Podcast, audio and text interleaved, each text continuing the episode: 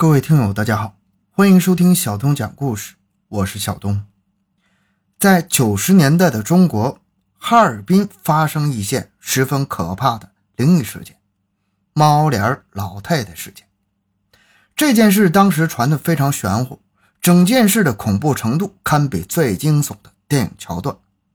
据说，当地的小学还特别为这件事召开了家长会，而家长会的内容。有几项特别特殊：第一，学生上下学一定要结伴而行；第二，学生必须扎红绳上学。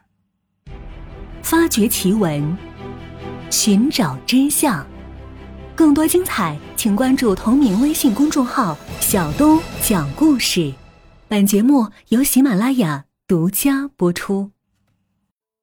这个扎红绳就是有。辟邪的功能。这个事件当年有大致两种说法，一种说是在哈尔滨的道外区的农村，时间是在一九九五年的底，因为家庭琐事，一个六十多岁的姓陈的老太太和儿媳妇吵架，一气之下悬梁自尽。当天晚上，在儿媳妇和其他亲戚守灵的时候，老太太自己养的猫走了过来，朝老太太的尸体喵喵直叫。已经死去的老太太猛地坐了起来，直接去拽儿子的衣角，吓得一屋子的人四散逃命，家都没敢回。再过一天，据说有人看见这个陈姓的老太太在村里面堵小孩，又撕又咬，而半边脸已经幻化成了猫的面容，花脸带猫须，而且时常有袭击小孩的传闻出现。周围的村庄、学校、居民都是十分的恐慌，大白天不敢出门。学校呢，甚至还印发了注意事项的小册子。而过了大概三个月，被派出所民警在一个废弃的小屋里找到，然后击毙尸体，当场火化。啊，这是一种说法。还有一种说法，说是在黑龙江一个偏远的村庄啊，还是在黑龙江，这个老太太说是姓程。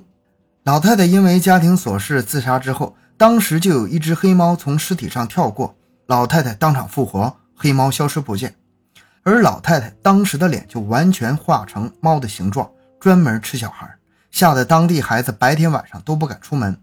当地民警大规模出动几次都没有找到这个猫脸老太太，一直到第二年，也就是一九九六年，才有大批武警把老太太围在一个村庄。但是这个老太太身中多枪之后行动自如，最后还是由神枪手打中后脑而死。死亡当时尸体还发生了自燃，这个事情才算完事儿。那么当时的真相究竟是什么呢？咱们看看这两种说法哈，一个说是姓陈，一个说是姓程。我估计这个老太太基本上就是这个姓了，不是姓陈就是姓程。而且这个老太太有这么一个人。当时也是马上要死，但是之后发生什么事，咱们研究一下。我找到了一种比较接近真实的解释：当时老太太悬梁自尽是真的，但是没有真正死亡，处于假死的状态。儿媳妇平常呢对老太太特别不好，张口就骂，随手就打，老太太不堪凌辱啊，就常常念叨要自杀什么的，然后变成厉鬼来索命。而这个孙姓的儿媳妇呢？依仗自己的娘家有点小势力，据说他爸是个村长，平时过日子呢也十分蛮横。而老太太的儿子是个胆小怕事的，不敢怒也不敢言。当时发生这件事件是在一九九五年底，天已经很冷了，大约两三点钟的时候，儿媳妇又因为生活的琐事对老太太破口大骂。老太太一边嘟囔着，一边回到自己冰冷的小屋里，儿子。不敢说什么，讪讪地向外面走去，去邻居大哥家串门了。等他回来的时候，天色已经暗了下来。儿媳妇在外屋不见老太太，他就问：“妈呢？”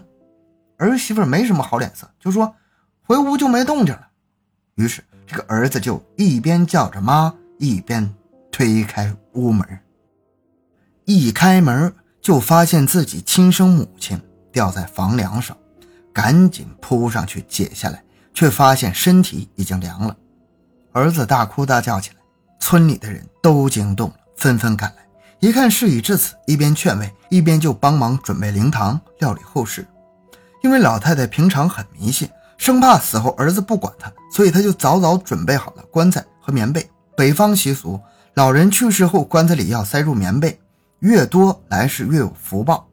所以说，因为有这个提前的准备，所以后事料理的很快。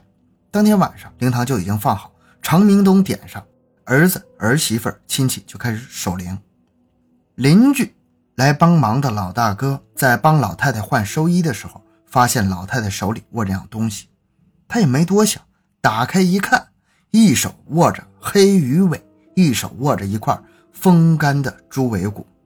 他当时就吓得话也没敢说，直接就出灵堂，打算回家。因为按照当地老人的说法，如果去世前有冤屈的话，就握这两样东西：黑鱼相当于诉状，猪尾骨相当于击鼓鸣冤的鼓槌儿。再加上老太太去世时舌头是伸出口腔的，这是要去阎王爷那里告状啊！如果阎王爷接了状的，就会派猫科动物来申冤，所以。当地有个习俗，是动物不能靠近去世人的遗体的。这邻居出门后一琢磨，也不对呀，这要真来报冤，那不是四邻不安呐。虽然这儿子做的是天怒人怨，但是也别把我们给连累了，不是？于是他就返回了灵堂，把儿子叫了出来，把这些他发现的一五一十的说给他听。做儿子本来就是又害怕。又愧疚又悔恨，听这么一说，更是吓得差点坐在地上。灵堂上又不能离开人，他没别的办法，只好又惊又怕的回屋里接着守灵。说话也是巧得很，他刚一进屋，老太太以前养的一只大花猫悄无声息的就走了进来，绿莹莹的眼睛正好盯着他，吓得他一下子坐在地上，大叫起来：“不不关我事，不要找我！”没等喊完。已经穿好寿衣、盖着棉被的老太太猛地坐了起来，在昏暗的灯光下，老太太的儿子确信他看到了一张猫脸，而身体却是他刚刚去世的母亲。他大喊着：“诈尸了！诈尸了！”第一个跑了出去，剩下的人也惊慌失措，纷纷逃出了灵堂，而儿媳妇早已经吓得晕倒在地上。后来，整个村庄。包括附近的村庄都惊动了，儿子见人就说：“自己母亲诈尸了，被花猫附体，已经猫脸人身了。”就这么搞得人人自危，户户不安。没几天，本村和邻村的大人都晚上不敢出门，孩子白天不敢自己上学。要知道，在这个时代，那可是二十五年前，东北的农村本来就迷信，哪个村都有神婆。哪个乡都有大仙儿，这儿子已经疯疯癫癫了，见人就说自己母亲变成猫脸怪物了，从阎王殿回来申冤了。这就是猫脸老太太传出来的这么一个源头。有一个叫大乔的女孩，她是一个亲身经历者，她当时就和这个老太太住在一个村子。有一天，她自己在厨房生火做饭，突然这个猫脸老太太推门而入了，直勾勾地看着她，叫着吃。吃吃，大乔惊慌失措之下，猛地把正在引火的木棒子，就是那种松木块，很容易燃烧，就是农村都是拿它用引火的那个木棒子扔了出去，正好砸在老太太的脸上。老太太沙哑的惨叫一声，转身跑了出去。这个叫大乔的女孩吓坏了，赶紧喊人。家里和邻居的大人赶来之后，她只会哭，还说不清楚。再后来，人们都说。这附近有一个半边猫脸的老太太，专门游荡袭击小孩而大乔好好一个花季女孩，一直到精神恍惚，直到二十岁才嫁人，也是完全听从家人的安排，没有自己的一点主意。咱们现在看看这事儿啊，这个袭击小孩是从这个事儿传出来的，而当时很有可能是怎么样呢？那个老太太有可能只是饿得难受，她不是。临死，然后假死，然后复活了嘛？复活之后好几天没吃东西，饿得难受，他就想要点吃的。但是由于害怕，慌乱的反抗中，用燃烧的木棒子把这个老太太的脸儿给烫伤了。这个老太太在长时间窒息之后，声带和思维能力都受到一定程度损伤，神志不清啊，四处游荡，又不能很清楚地表达意思，所以这事儿越闹越大，直到最后已经无法探究真相。老太太悬梁前确实受了很大的冤屈，亲手拉扯大的儿子，眼睁睁看着自己的母亲受媳妇打骂而不敢言，本身这就是人间惨剧啊！再加上法治观念淡薄，感觉无处伸冤，只好寄托于民间传说和来世。而且当时的医疗和生活条件落后，极有可能是悬梁导致了窒息，但是没有死亡。解下来之后，各种条件巧合，缓缓的苏醒。这种事情，其实在各种小说和民间故事里也并非罕见，在科学和医学上，那更是可以解释得通了，而且有很多的先例。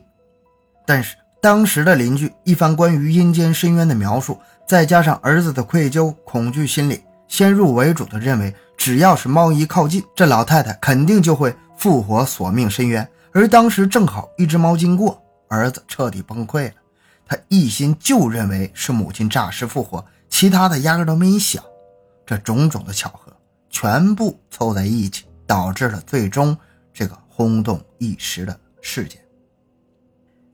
至于吃小孩的传说，那就是老太太饥饿难耐，到处找食吃，而当地大人都听说了这件事，唯恐躲之不及，远远看见老太太过来就吓跑了。而孩子有反应慢一点的，被老太太拉住之后，还真的以为老太太要吃的。其实老太太是要吃的，你给他个馒头也行啊，而不是说要吃这个小孩儿。这个恐怖的传说在二零一六年还被拍成了电影，电影的名字就叫做《猫脸老太太》。豆瓣上的评分是五点一分，虽然评分不高，但是看下面的评论来说，整部电影还算得上是一部良心之作，演员们的演技还是可圈可点。有感兴趣的朋友可以搜索看一看。想看一看本期文案的照片，可以关注微信公众号“小东讲故事”，并回复关键字“猫脸”就可以看到了。好，今天节目就到这里。小东的个人微信号六五七六二六六，感谢大家的收听，咱们下期再见。